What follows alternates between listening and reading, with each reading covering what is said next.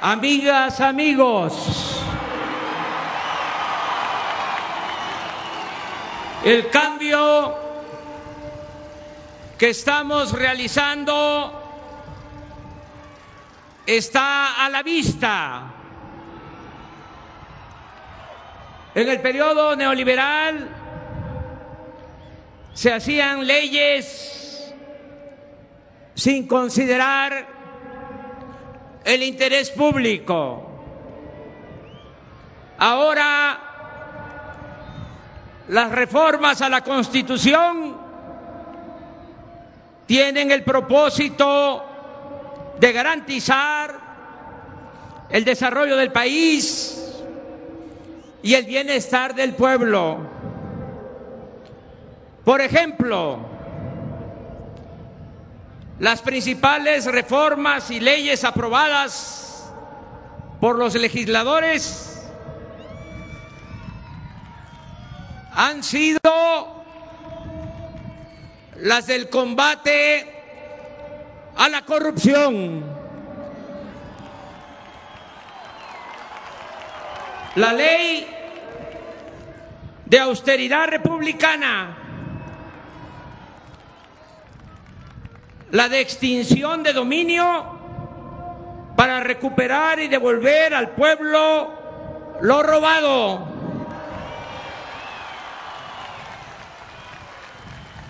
La reforma al artículo 28 de la Constitución para prohibir la devolución de impuestos.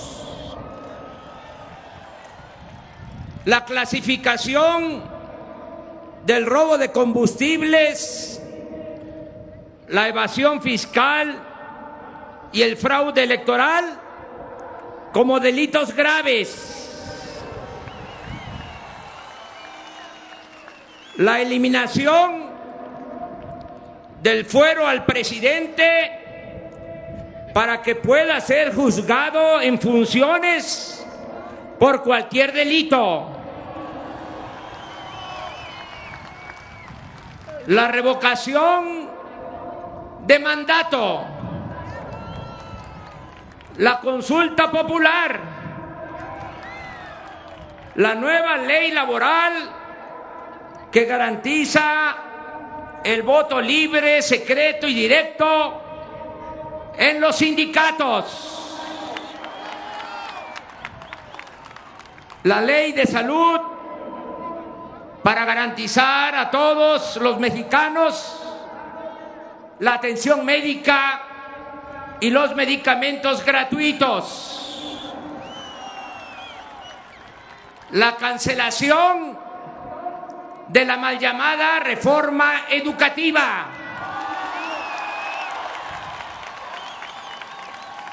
Así como la reforma a la Constitución que permite a elementos del Ejército y la Marina participar en tareas de seguridad pública e instituye la Guardia Nacional. Además, he enviado al Congreso una reforma para elevar a rango constitucional el derecho a las pensiones de adultos mayores y de personas con discapacidad, así como las becas a estudiantes pobres en todos los niveles de escolaridad. En los hechos, pues, estas modificaciones configuran una nueva constitución que refleja las demandas y la voluntad del pueblo que decidió emprender la cuarta transformación de la vida pública del país de manera legal, democrática y pacífica. Como lo he dicho muchas veces, la principal tarea del gobierno es desterrar la corrupción política. Estamos poniendo orden desde la cúpula del poder. Por eso estamos limpiando al gobierno de arriba para abajo, como se limpian las escaleras. El robo de combustibles se ha reducido en 94%. Asimismo, se prohibió la condonación de impuestos a grandes corporaciones empresariales y financieras. Todas las compras del gobierno se hacen de manera consolidada y bajo la coordinación de la Oficialía Mayor de la Secretaría de Hacienda. Este año el ahorro por evitar la corrupción en la adquisición de bienes y servicios alcanzará la cifra de 200 mil millones de pesos. El presupuesto, y este es un botón de muestra, el presupuesto de la presidencia de la República pasó de 3.600 millones a 800 millones una disminución del 75%. Esto es, en los hechos, la austeridad republicana.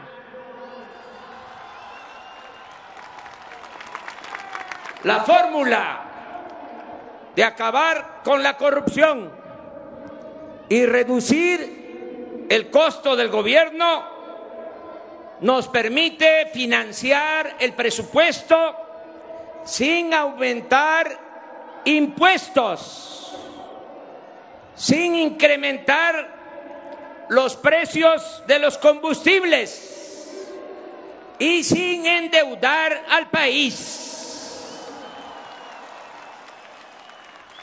Los recursos destinados a financiar los programas sociales provienen de lo que se ahorra con el combate a la corrupción y con la eliminación de lujos y gastos suntuarios, superfluos en el gobierno. Estamos aplicando una nueva política productiva para apoyar la economía popular fortalecer el mercado interno, impulsar proyectos para el desarrollo regional, fomentar la participación de la iniciativa privada e intensificar la captación de inversión extranjera.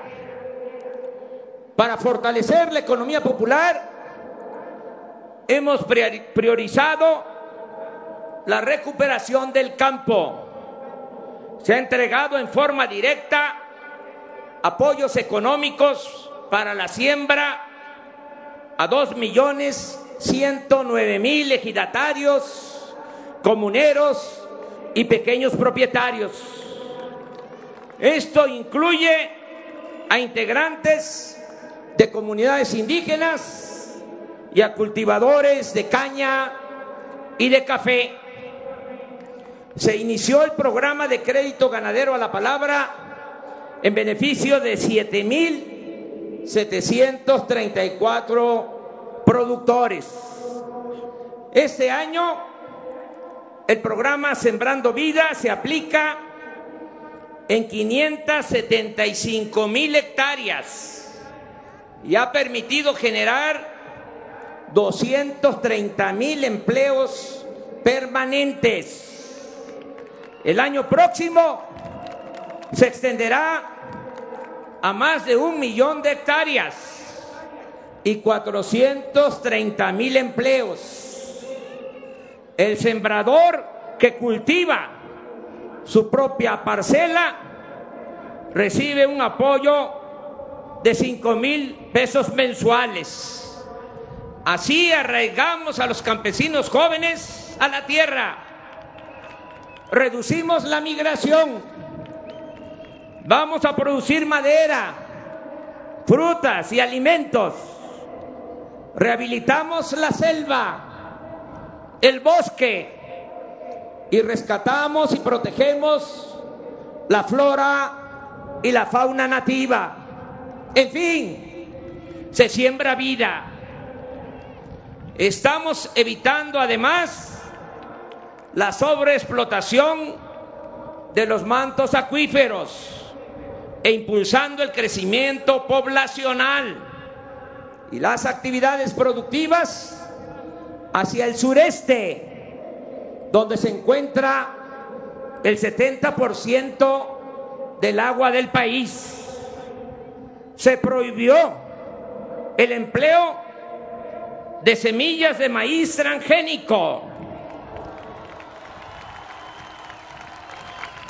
y la explotación de hidrocarburos con la práctica del fracking. Hemos apoyado a pescadores mediante la simplificación de trámites para obtener permisos con reglas de sustentabilidad y les estamos otorgando ayuda económica de manera directa. Este año fue creado el organismo público descentralizado Seguridad Alimentaria Mexicana, Segalmex, para administrar la política que establecimos de precios de garantía y atender el abasto popular. Con el programa Tandas para el Bienestar se han otorgado 356.500 créditos sin intereses ni papeleos a pequeños comerciantes, empresarios, artesanos y a quienes se ganan la vida como pueden. Avanza en los municipios de Oaxaca la construcción de 109 caminos de concreto. Nosotros entregamos los recursos a las autoridades de usos y costumbres. Ellos los manejan con honestidad y así se da empleo a mujeres y hombres de los mismos pueblos. Con estas pequeñas pero importantes obras se aminora la migración y se fortalece la vida familiar y comunitaria.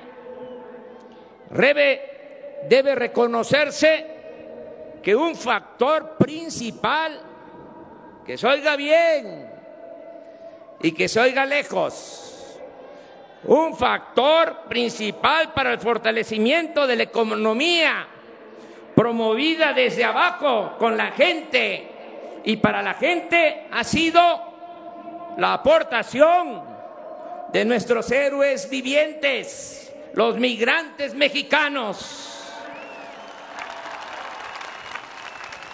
quienes en los primeros nueve meses de ese año enviaron remesas a sus familiares por 26.980 millones de dólares, el monto más alto registrado en la historia. Por otra parte, buscamos fortalecer el mercado interno mediante una política de recuperación salarial y una estrategia de creación masiva de empleos productivos. En lo que va del año, se crearon, según datos del Instituto Mexicano del Seguro Social, 648 mil nuevos empleos, sin considerar los generados por los programas Sembrando Vida, Jóvenes Construyendo el Futuro, la construcción de caminos de mano de obra y otros que en conjunto superan el millón de empleos adicionales. El salario mínimo aumentó en 16%, como no había ocurrido en 36 años de neoliberalismo.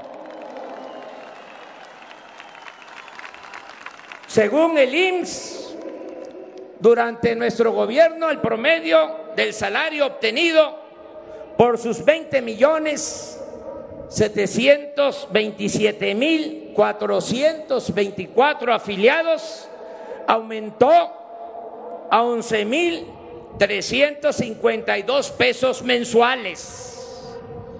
Tenemos finanzas públicas sanas de enero a octubre, la recaudación de impuestos aumentó en 139 mil 699 millones en comparación con el año pasado.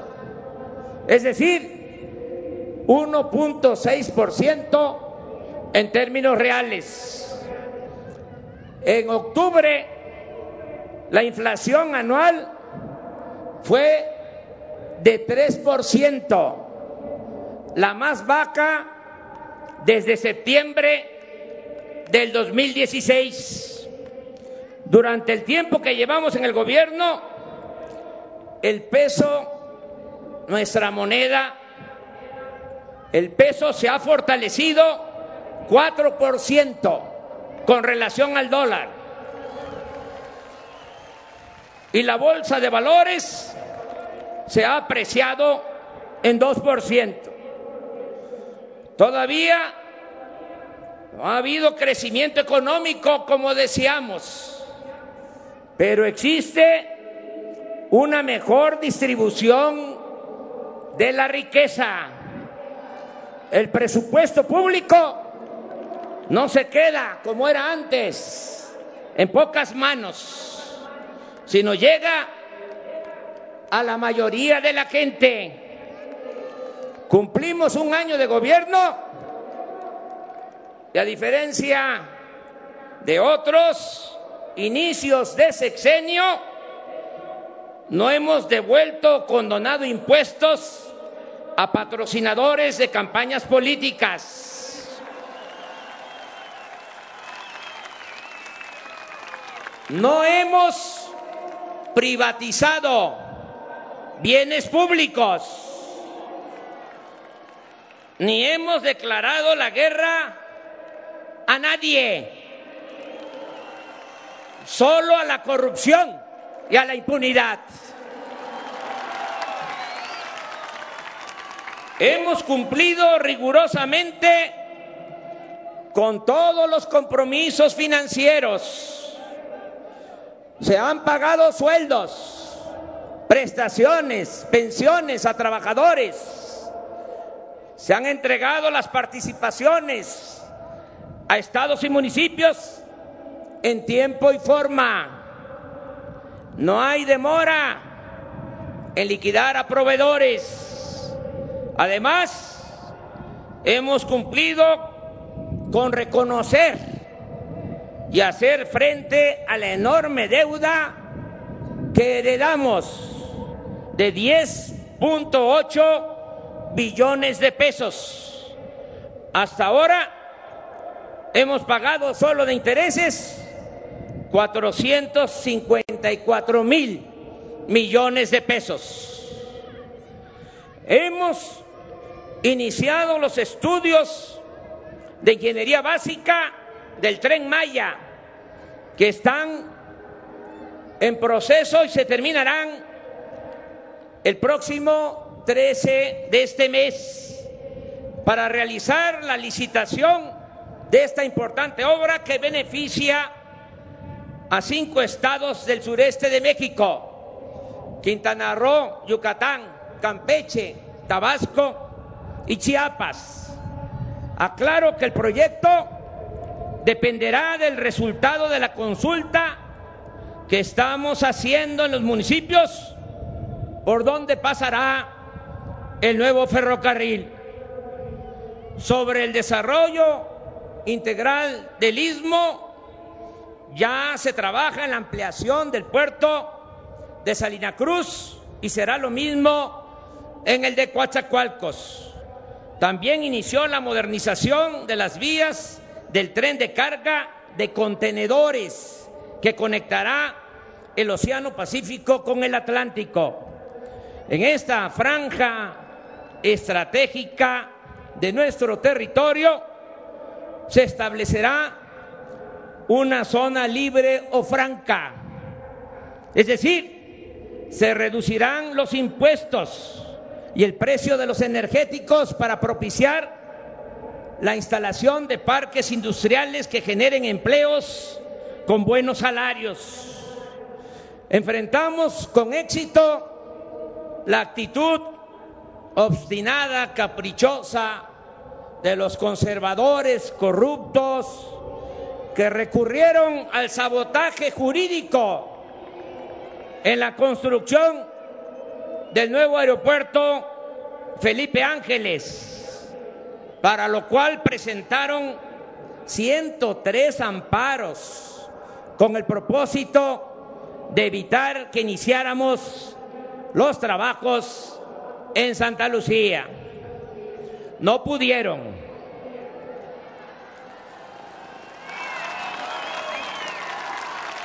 Se impuso la razón y el derecho y ya comenzó esa importante obra. Los ingenieros militares me han asegurado que inauguraremos el nuevo aeropuerto internacional de la Ciudad de México el 21 de marzo de 2022. Desde enero de este año se inició el programa de la zona libre o franca a lo largo de los 3.180 kilómetros de frontera con Estados Unidos. Se redujo allí el impuesto sobre la renta al 20%. El IVA pasó del 16 al 8%. Los combustibles se abarataron y aumentó al doble el salario mínimo. Ya se creó la empresa Telecomunicaciones e Internet para Todos, filial de la Comisión Federal de Electricidad. Se obtuvo la concesión para ofrecer servicios de Internet sin fines de lucro en todo México, en todo el país. Es un orgullo informar que por primera vez en 14 años detuvimos la caída progresiva en la producción de petróleo. En 2018 la caída en la producción de petróleo fue equivalente a 200 mil barriles diarios. Y en lo que va de este gobierno, no solo no hemos perdido producción, sino que a finales de este mes de diciembre estaremos extrayendo 50 mil barriles diarios adicionales. Se están rehabilitando las seis refinerías del país, cuya producción pasó del 32 al 40% de su capacidad. Ya se comenzó a construir la nueva refinería de Dos Bocas, Paraíso Tabasco. La inversión para la construcción y el mantenimiento de carreteras y caminos rurales este año es de 42 mil 500 millones de pesos, de cuyo monto casi la mitad, 20 mil millones, se destinan a la conservación de la red de carreteras del país, algo que nunca había sucedido. Concluyó la construcción del túnel emisor oriente con esta obra se evitarán inundaciones en buena parte del Valle de México. También se terminará este año el tren ligero de Guadalajara y se continúa construyendo el de Toluca a la Ciudad de México. La participación de la iniciativa privada en el desarrollo de México es una realidad positiva y necesaria. Hace unos días acordamos un plan conjunto para la construcción de obras de infraestructura con 134 proyectos y una inversión de 709 mil millones de pesos. Destaco también que se llegó a un arreglo con las empresas nacionales y extranjeras que construyeron gasoductos. Se acordó reconocer los contratos suscritos por la pasada administración, pero se redujo la tarifa y se obtuvo un ahorro de 4.500 millones de dólares para la Comisión Federal de Electricidad. Con este arreglo también queda garantizado para los próximos 20 años el abasto de gas, materia prima fundamental para la generación de electricidad y para el desarrollo de México. En cuanto a la inversión extranjera, en los primeros nueve meses de este año se captaron 26 mil millones de dólares, la cifra más alta en la historia de nuestro país. De enero a octubre de 2019, nuestras exportaciones sumaron más de 384 mil millones de dólares, un incremento del 3% en relación con el mismo periodo del año pasado. Este año el turismo ha crecido más que en 2018. De enero a septiembre llegaron 32 millones de turistas internacionales 7.6% más que en el mismo periodo del año pasado, con una derrama económica de 18.562 millones de dólares, 11.3% más que antes. Quiero destacar la eficaz y oportuna intervención de la Secretaría de Marina para mantener libres de sargazo nuestras playas en el Caribe. Agrego que ya somos el principal socio comercial de Estados Unidos y considero que el nuevo tratado comercial será pronto, muy pronto aprobado, más temprano que tarde, en los congresos de ese país y de Canadá. Estamos comprometidos, sobre todo, en lograr un objetivo superior, el bienestar general de la población, bienestar material y bienestar del alma. Bienestar espiritual. Ya está llegando a la mitad de los hogares mexicanos cuando menos un programa para el bienestar. Y en los pueblos indígenas, algo que nos llena de orgullo por lo que implica de humanismo y que estoy seguro nos hace sentir a todos muy contentos. En los pueblos indígenas, el 95% de los hogares ya cuenta con al menos un, con un apoyo de un programa de bienestar. Y pronto va a ser el 100% de los hogares indígenas. Porque por el bien de todos, primero los pobres. Informo que 8 millones de adultos mayores han recibido sus pensiones de 2.550 pesos bimestrales, el doble de lo que obtenían antes. Este apoyo aumentará conforme a la inflación. Así está ya considerado en el presupuesto para el año próximo e incluye tanto a quienes reciben una pensión contributiva como a quienes no tenían ningún ingreso. Es decir, se convirtió en un derecho universal. Se apoya hasta ahora a 790 mil personas con discapacidad en especial a niñas, niños pobres, con una pensión también de 2.550 pesos bimestrales.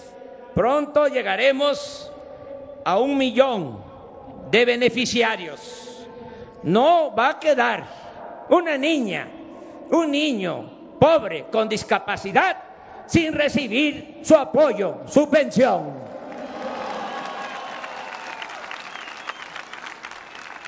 Se otorgan becas de 1.600 pesos bimestrales a estudiantes pobres de preescolar, primaria y secundaria.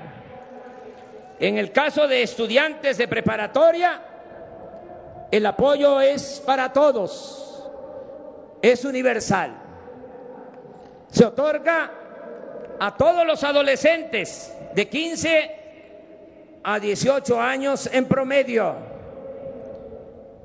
les quiero compartir esta experiencia del ciclo anterior a este nuevo ciclo escolar.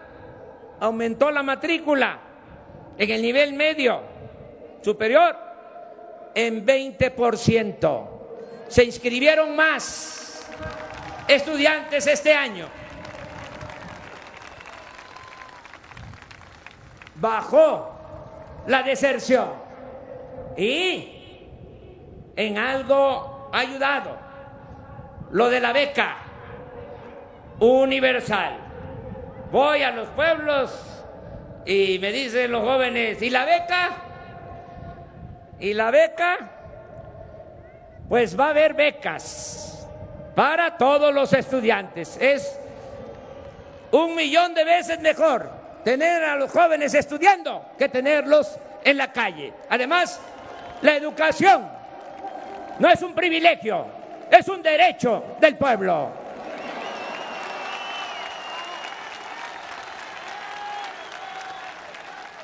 A nivel superior, en el nivel universitario,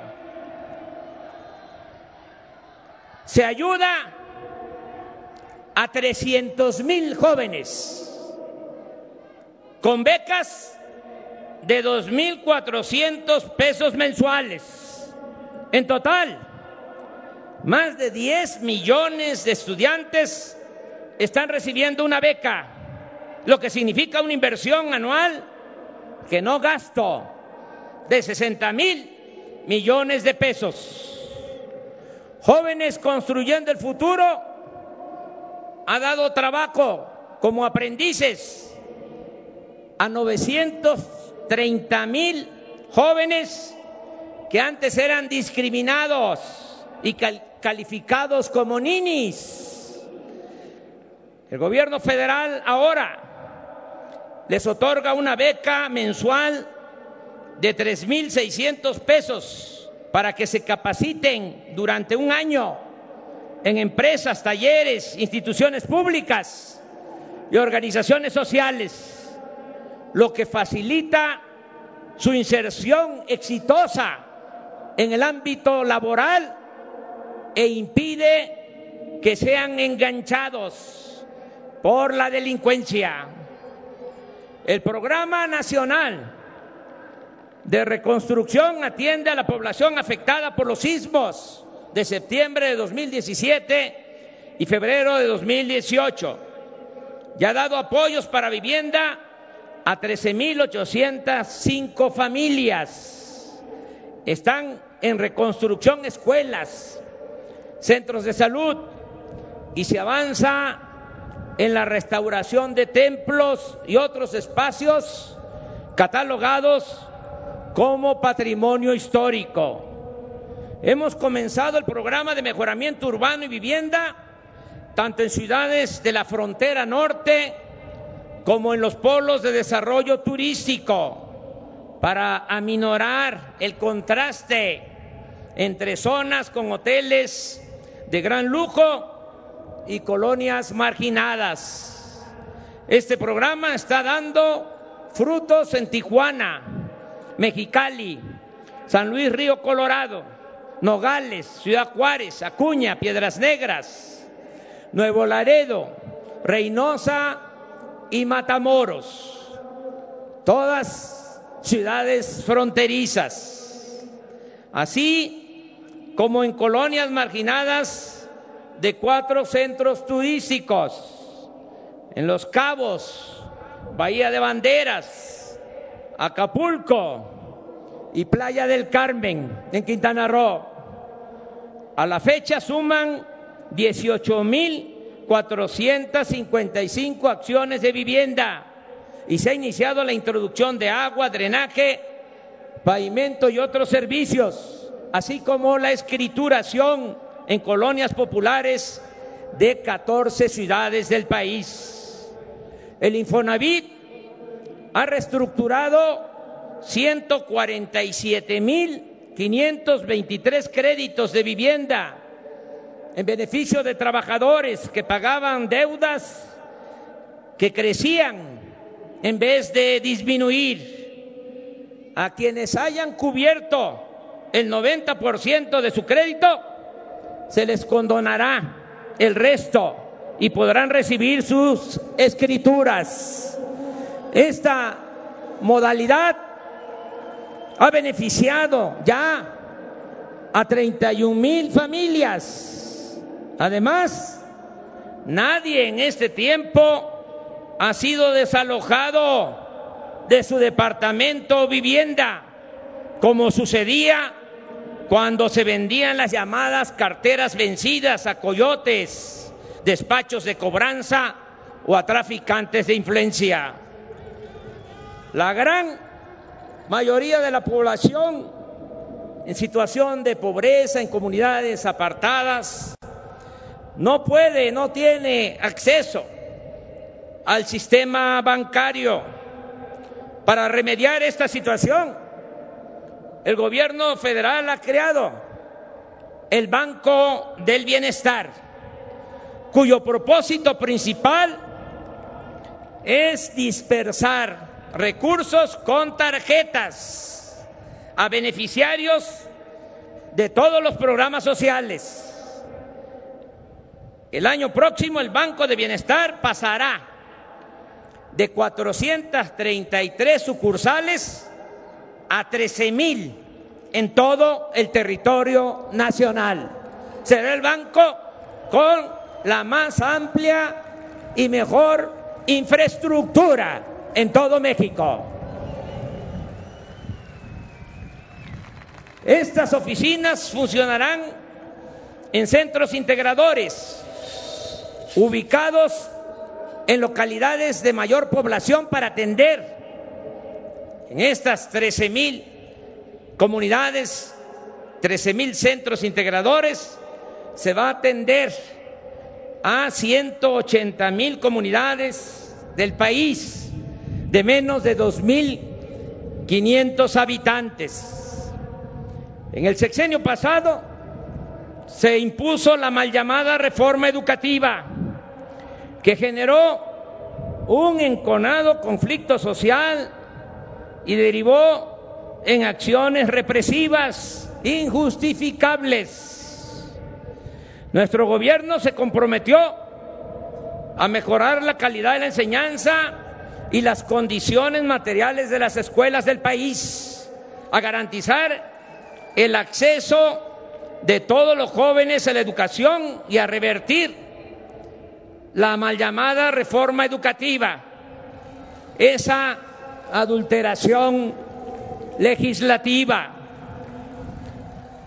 Tras un intenso proceso de diálogo y reflexión, los centros escolares, el Ejecutivo Federal, el Congreso de la Unión y el Magisterio Nacional de todas las corrientes y tendencias lograron, hemos logrado un amplio acuerdo que llevó a la aprobación de un nuevo marco legal para la enseñanza pública.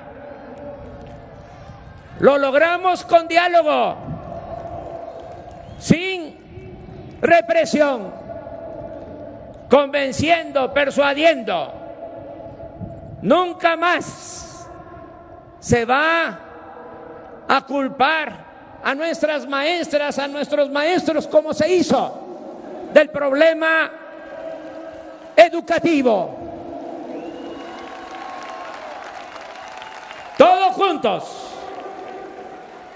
alumnos, madres, padres de familia, maestros, maestros y autoridades, vamos a mejorar la calidad de la enseñanza y va a mejorar la educación en nuestro país.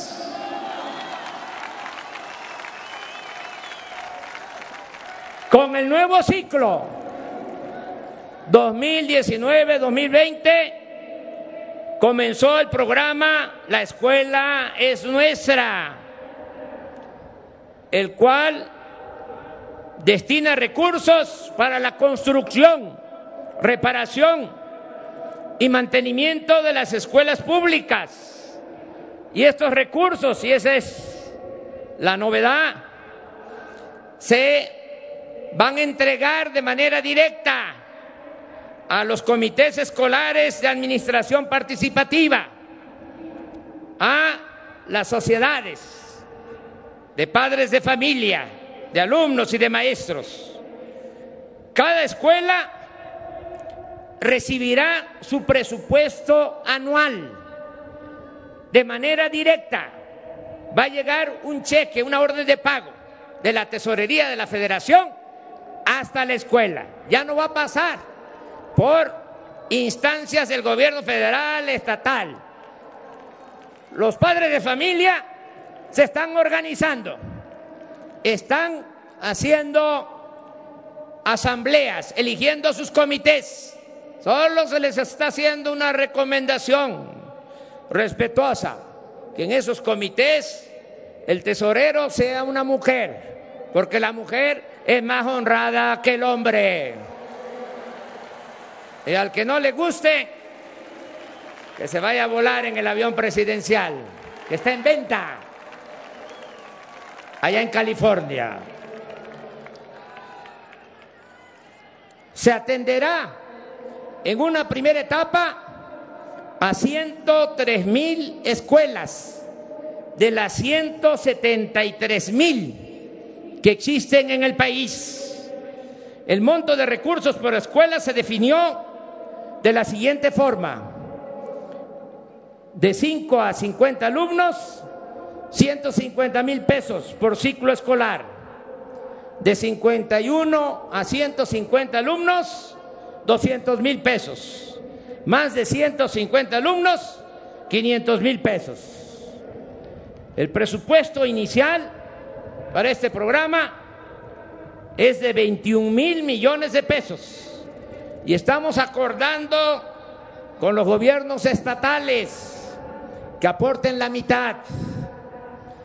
La mayoría, lo tengo que decir, ha respondido muy bien. Y el primero en aceptar fue el gobernador de Puebla, Miguel Barbosa.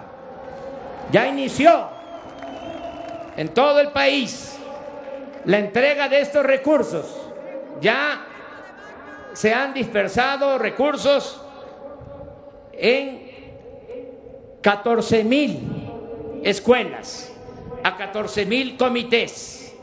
Y no va a parar cada mes hasta llegar a la primera etapa, las 103 mil escuelas.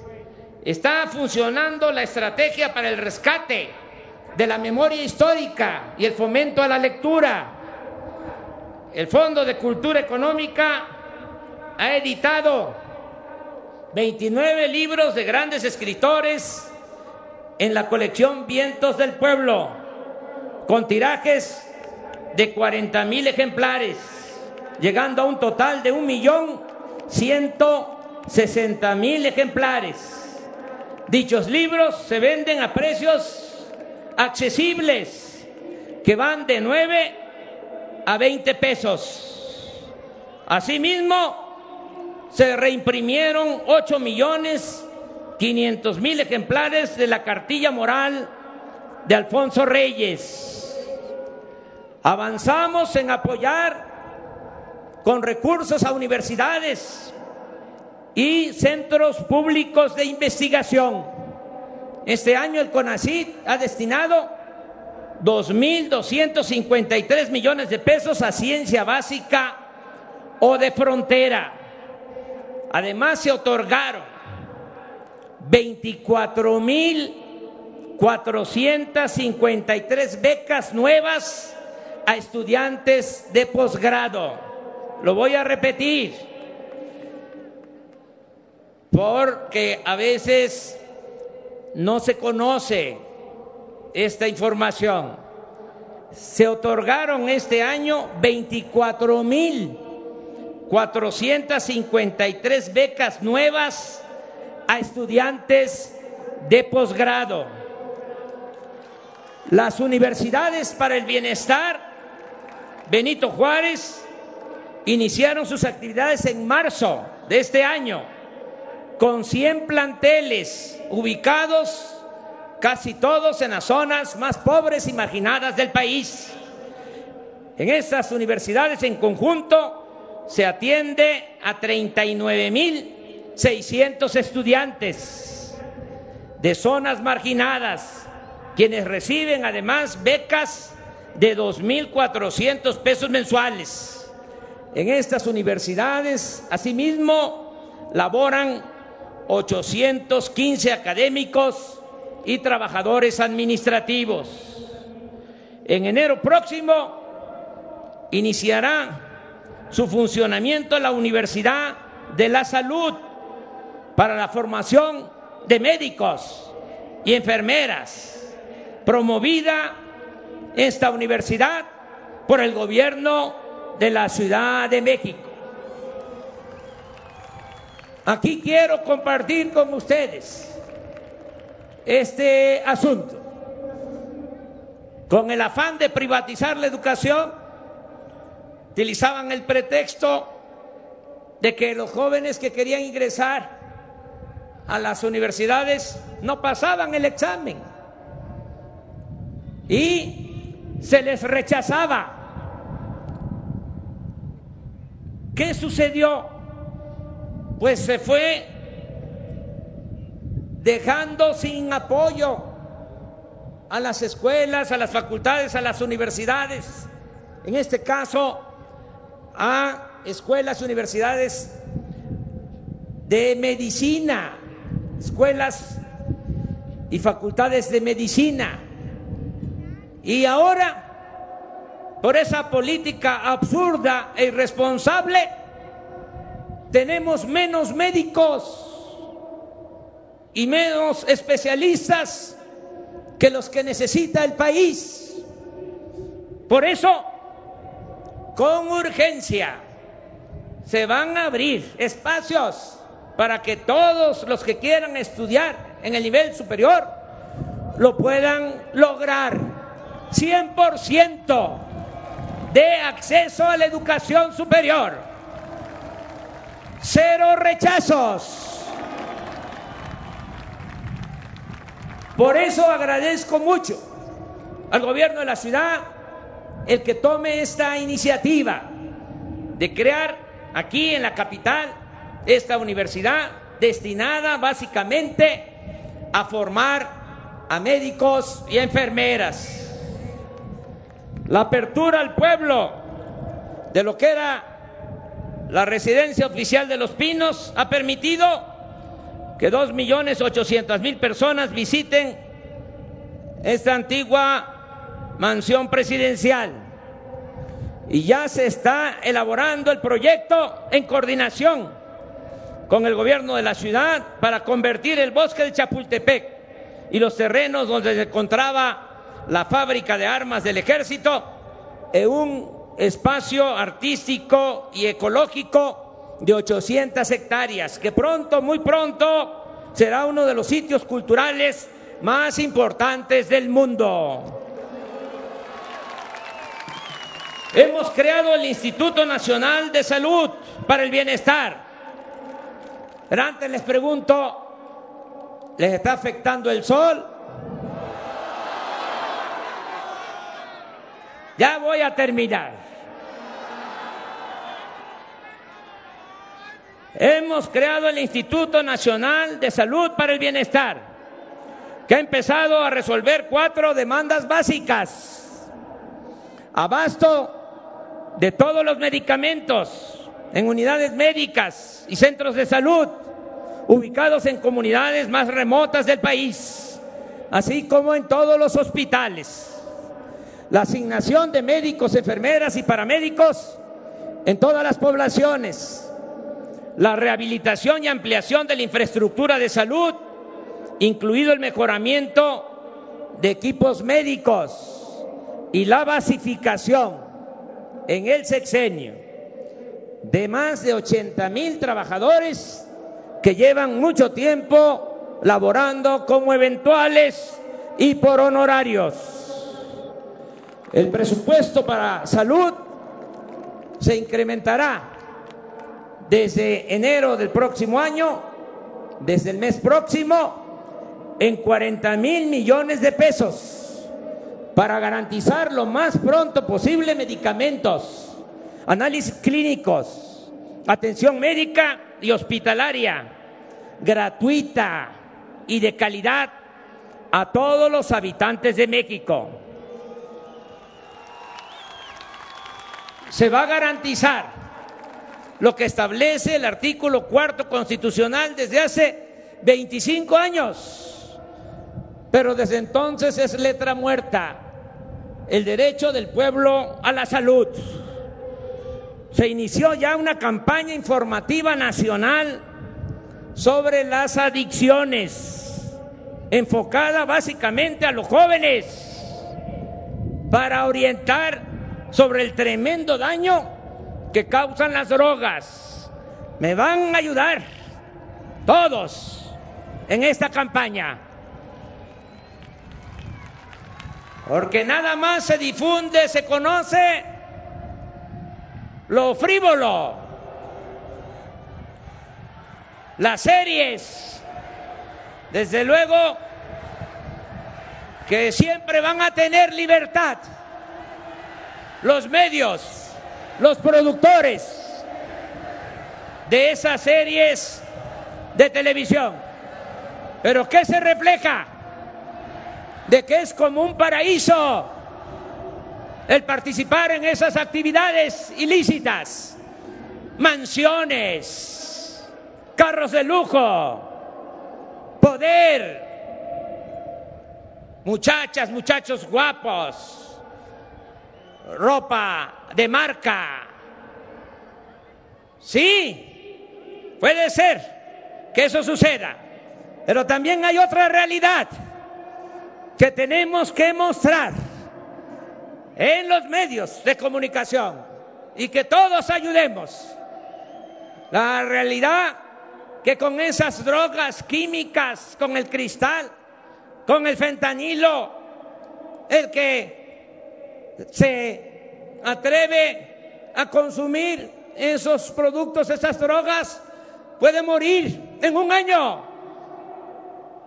Y eso es tristeza, es dolor, es sufrimiento para los jóvenes, para sus familias. Ese no es el camino para conseguir la felicidad. La verdadera felicidad, como lo hemos dicho, muchas veces es el zócalo, corazón político, social, cultural de México. La verdadera felicidad es estar bien con uno mismo, estar bien con nuestra conciencia y estar bien con el prójimo. Esa es la verdadera felicidad.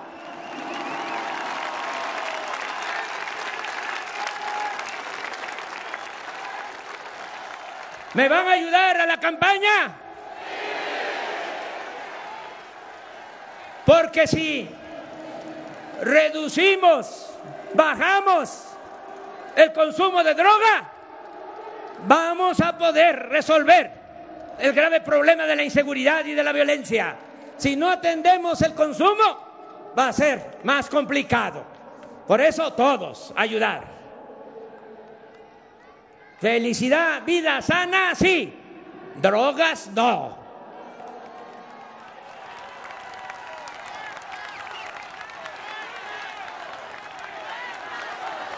Precisamente por eso se impulsan las prácticas deportivas, el deporte para la salud en todas sus modalidades. Aquí nada más Destaco que la delegación de atletas que nos representó en los Juegos Panamericanos 2019 en Lima, Perú, en julio y agosto logró el mayor número de medallas en competencia fuera de México. A los 546 atletas y a sus entrenadores se les otorgaron apoyos económicos por un año. Se les entregó apoyo por adelantado para que estén preparados para las Olimpiadas de Japón, que vamos a tener buenos resultados. Lo mismo hicimos con los atletas paralímpicos, quienes obtuvieron 55 medallas de oro, un récord histórico. Los recursos que se otorgan a los deportistas y a los pueblos más pobres de México se obtienen de la venta de bienes, muebles e inmuebles incautados a la delincuencia común y a la delincuencia de cuello blanco y los entrega el recién creado instituto para devolver al pueblo lo robado. El Ejecutivo Federal ha emprendido un cambio de paradigma de seguridad. Entre 2006 y 2018, los gobernantes pretendieron resolver la inseguridad y la violencia delictiva mediante acciones de fuerza militar y policial, sin atender el fondo del problema. El resultado fue catastrófico y esa estrategia dejó un saldo pavoroso de muertos, desaparecidos y lesionados, una crisis de derechos humanos, una descomposición institucional sin precedente y un gravísimo daño al tejido social. El país padece aún las consecuencias de esa política equivocada. No debe olvidarse, porque a veces hay como amnesia en algunos.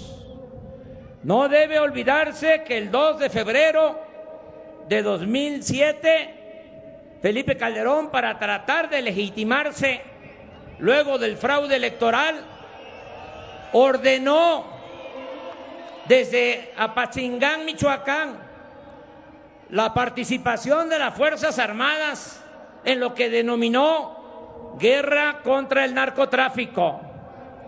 Esta irresponsable decisión condujo a soldados y marinos a una lucha frontal contra la delincuencia organizada, bajo la consigna de limpiar como fuera, con ajusticiamientos, masacres o exterminio. En el alto mando militar se decía, en ese entonces, se les decía a los oficiales, ustedes acábenlos y nosotros nos encargamos de los derechos humanos.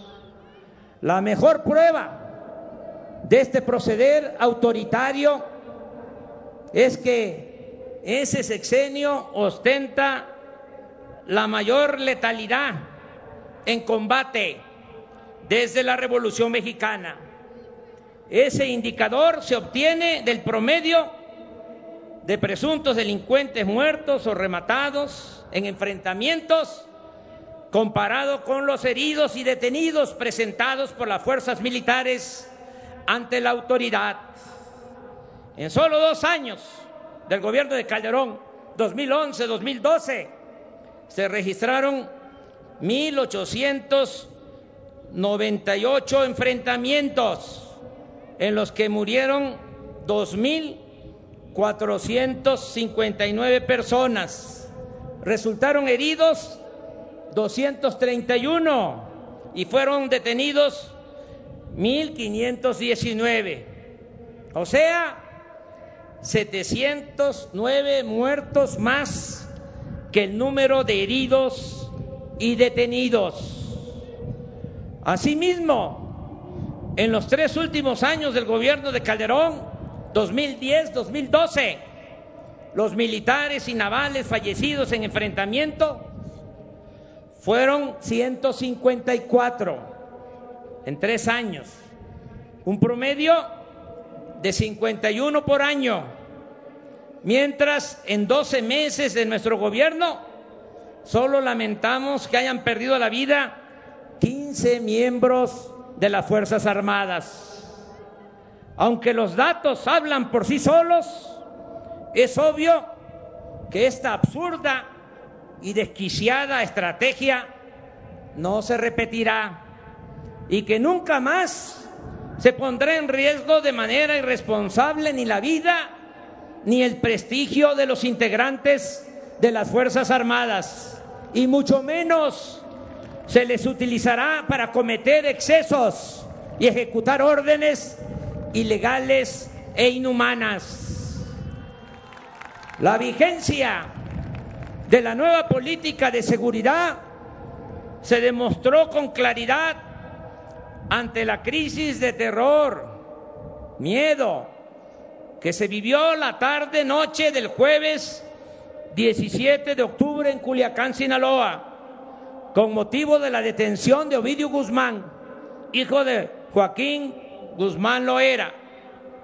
En esa verdadera prueba de fuego, en la que la delincuencia salió a la calle con armas de alto calibre y se vivió un alto riesgo, se prefirió detener el operativo y liberar al implicado para evitar una masacre en la que habrían perdido la vida centenares de personas, la mayoría civiles, gente inocente, según el cálculo que responsablemente hizo en su momento el alto mando de las Fuerzas Armadas.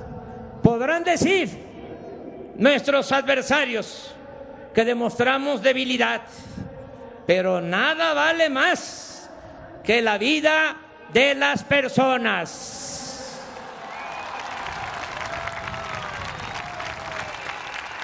La argumentación de esta nueva estrategia está contenida en el plan de desarrollo, pero reitero que entre las acciones principales para conseguir la paz figura la creación de mejores condiciones de vida y de trabajo, a fin de atender las causas que originan la violencia. ¿Cuáles son esas causas?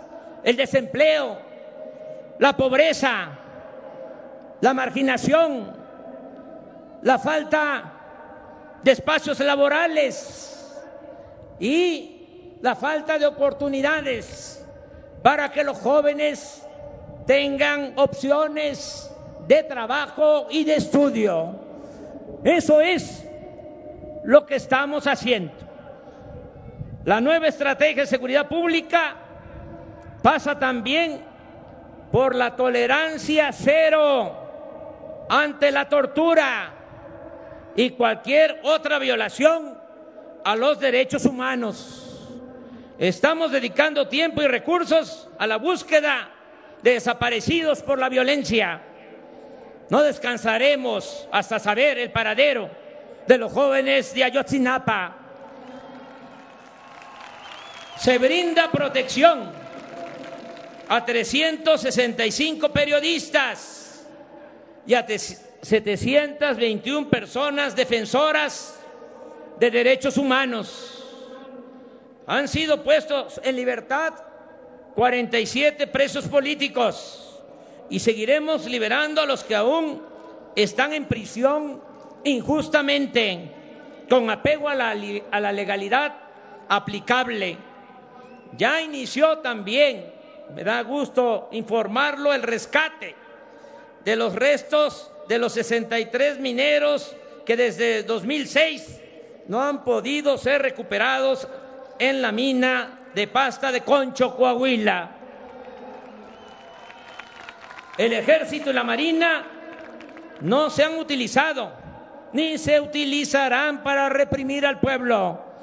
El Estado ya no es el principal violador de los derechos humanos. Quiero agradecer el apoyo de soldados y marinos que han aceptado el desafío de garantizar la seguridad pública con pleno respeto a los derechos humanos y con el uso regulado de la fuerza. La lealtad de las Fuerzas Armadas de México no está en tela de juicio, no está en duda. Como pueblo uniformado, el soldado, el marino, como pueblo uniformado, oficiales de la Marina, del Ejército, están participando de lleno, al 100, en la transformación de la patria. Aquí, a todas, a todos ustedes, les pido que les brindemos un fuerte aplauso a las Fuerzas Armadas de México.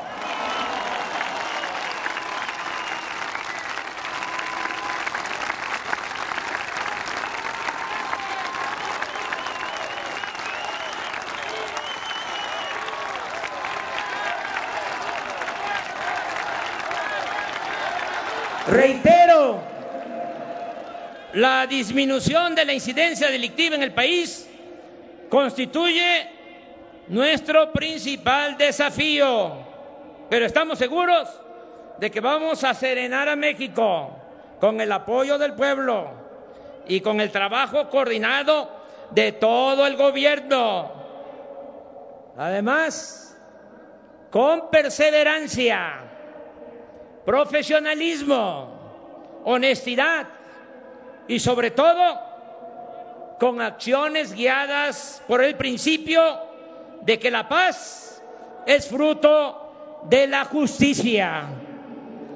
El gobierno de México ofrece cooperación, amistad y respeto a todas las naciones del mundo y particularmente a los países hermanos de América Latina y el Caribe, con apego a nuestra ejemplar tradición de ofrecer refugio a perseguidos políticos del mundo, decidimos otorgar asilo humanitario y político al presidente de Bolivia, Evo Morales, y a su vicepresidente, Álvaro García Linera.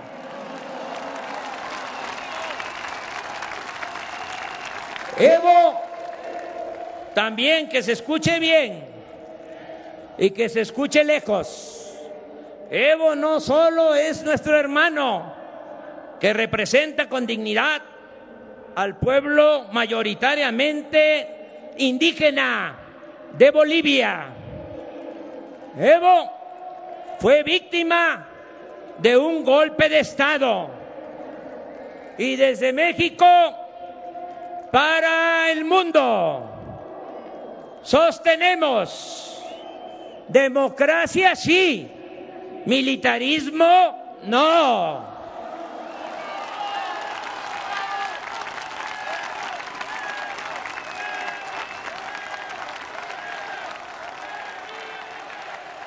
La pertenencia de México a la región de Norteamérica junto con Estados Unidos y Canadá es una realidad histórica, cultural, política y económica insoslayable. La relación con Estados Unidos es histórica. Compartimos además 3.180 kilómetros de frontera. Esta relación está marcada por una historia de invasiones, despojo territorial e intervenciones, pero también por un intenso intercambio económico, cultural y demográfico. Hay una nueva realidad.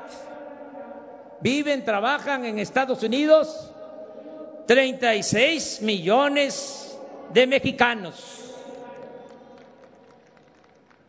Los nacidos aquí que se fueron a buscarse la vida del otro lado de la frontera o sus hijos que también se asumen como mexicanos. El Ejecutivo Federal busca que la relación bilateral con Estados Unidos con nuestro vecino del norte se desarrolle con apego al respeto mutuo, la cooperación para el desarrollo y la solución negociada a problemas comunes, entre los cuales los más significativos son, sin duda, los fenómenos migratorios de sur a norte y las expresiones de la delincuencia transnacional el tráfico de personas, el trasiego de armas, drogas ilícitas y divisas, dólares. Nuestro gobierno defiende ahora a los mexicanos en Estados Unidos con pleno respeto a la soberanía de ese país y con todos los instrumentos legales a su alcance. El principal de ellos es la red de consulados mismos que operan como defensorías de los migrantes en el marco de las convenciones internacionales y con respeto a las leyes estadounidenses para prevenir o remediar las violaciones a los derechos de los mexicanos. Aquí expresamos de nuevo nuestra condolencia a los familiares de las víctimas del asesinato colectivo en El Paso, Texas. Reiteramos nuestra condena a ese crimen de odio motivado por el racismo y la xenofobia, así como la exigencia de que se castigue conforme a derecho al responsable de esta abominable agresión. Asimismo, agradecemos al presidente Donald Trump, lo digo de manera sincera, como me gusta hablar, llamar a las cosas por su nombre. Agradecemos al presidente Donald Trump por su solidaridad expresada en la crisis de violencia en Culiacán y tras los lamentables y dolorosos hechos en los que perdieron la vida tres mujeres y seis niños de las familias México-estadounidense Levarón y Lanford. Reconocemos que en ambos casos el presidente de Estados Unidos nos ofreció ayuda y respeto. Es decir, fue respetuoso y ofreció la ayuda y al mismo tiempo respetó nuestro derecho soberano a decidir con independencia y libertad. El gobierno de México cumplirá con su responsabilidad de hacer justicia. No aceptamos ningún tipo de intervención. Somos un país libre y soberano.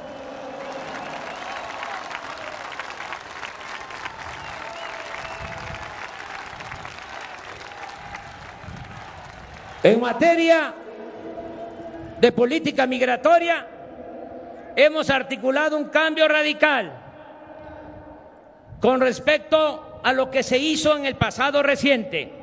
Nuestro propósito es ahora que ningún ciudadano mexicano se vea obligado a abandonar su hogar, donde nació, por pobreza, por marginación o por inseguridad.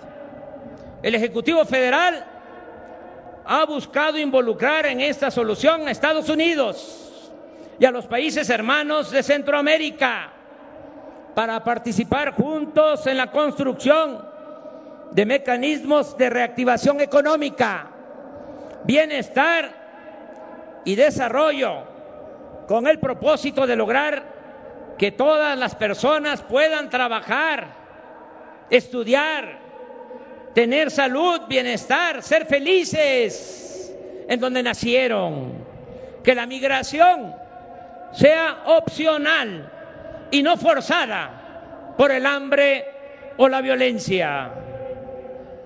Ahora ya, amigas y amigos, estoy terminando. Es el mensaje final.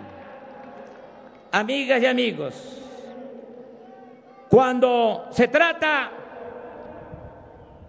porque no creo que aplique en todos los casos. Pero cuando se trata de buenos dirigentes, como decía José Martí, los años pasan madurando, no envejeciendo. Esto aplica para nuestro invitado especial, Pepe Mújica expresidente de Uruguay.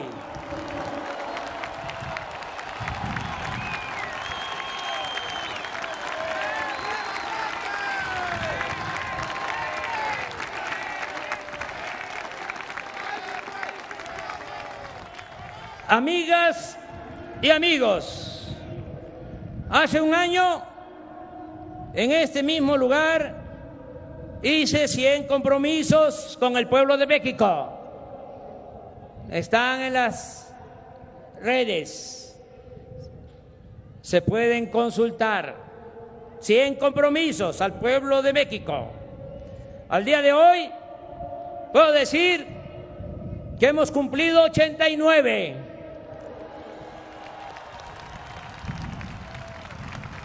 Y solo 11 están pendientes. Es indudable que en estos primeros 12 meses hemos avanzado mucho, pero aún estamos en un proceso de transición. Todavía lo viejo no acaba de morir y lo nuevo no termina de nacer. Eso sí, no estamos jugando no estamos simulando. Está en marcha una nueva forma de hacer política, un cambio de régimen. Ya no es más de lo mismo. Ahora nos guiamos por la honestidad, la democracia y el humanismo. ¿Cuánto tiempo necesitaremos para consolidar la obra de transformación? Pienso que un año más. Es decir, en diciembre, que aquí nos vamos a volver a encontrar, de 2020. Ya estarán establecidas las bases para la construcción de una patria nueva. Para entonces, ante cualquier circunstancia, será prácticamente imposible regresar a la época de oprobio que significó el periodo neoliberal o neoporfirista. Estoy seguro de que cuando cumplamos dos años de gobierno, los conservadores ya no podrán revertir los cambios.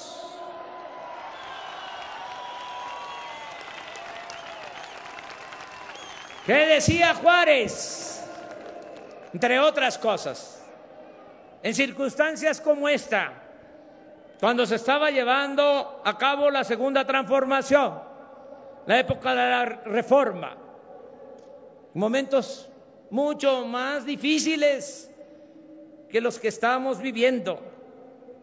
Decía Juárez, el triunfo de la reacción es moralmente imposible.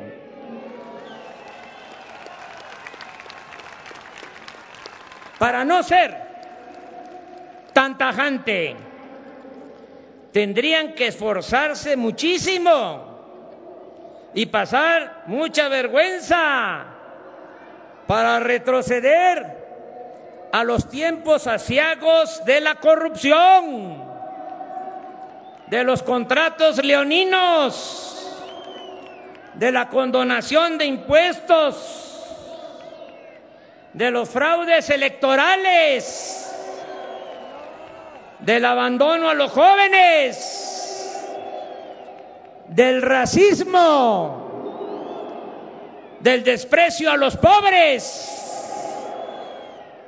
y del mátalos en caliente.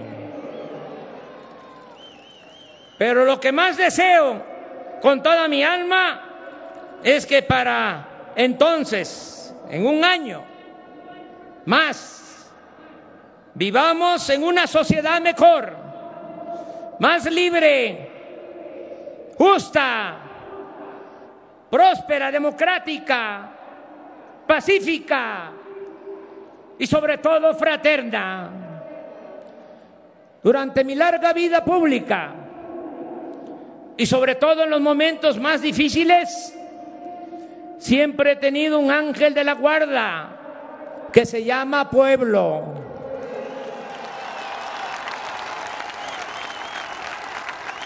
Ustedes siempre me han apoyado y me han sacado a flote.